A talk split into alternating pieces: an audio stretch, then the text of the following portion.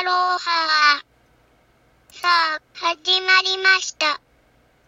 バナナはおかずに入りますか？シリーズ、発達障害って何？の13回目。前回は ADHD の子との関わり方についてお話ししたね。今日はもう少し詳しくお話ししてみるね。得意なことや豊かなクリエイティビティを活かすこと。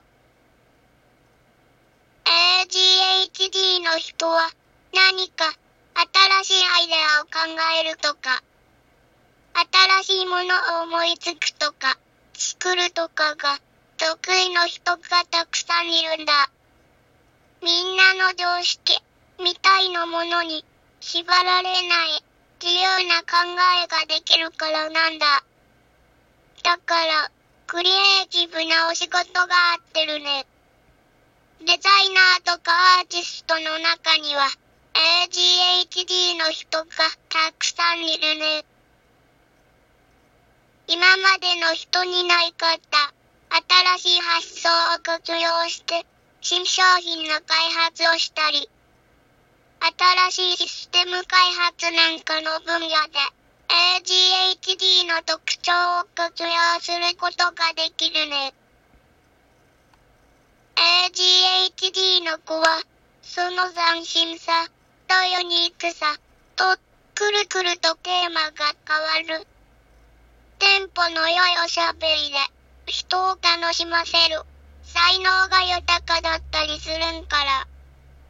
エンターテイナーや、お昼の放送係の DJ、レクリエーション担当とか、ラジオトークなんかにも向いてるかもね。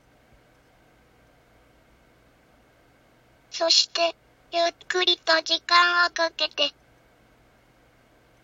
ADHD の子は、なんで叱られているのか、が、わかりにくいってお話ししたね。先生や家族、周りの人がいろいろ工夫して、授業や活動に集中できるようにしたり、するんけど、どうしても立ち歩くしちゃったり、おしゃべりしちゃったり、そんな時は、ゆっくり話し合いをするって、どうしても無理なことで、周りの子に迷惑かけちゃうとか、困ったことしちゃった時には、ちゃんと、ごめんなさい、が、言えるように教えること、と、できることに、少しずつ取り組むしながら、苦手なことも少しずつ、乗り越えていくように、練習したり、お手伝いしていくことが大事だね。今日はここまで。ADHD のことの関わり方について少し詳しいお話ししてみたよ。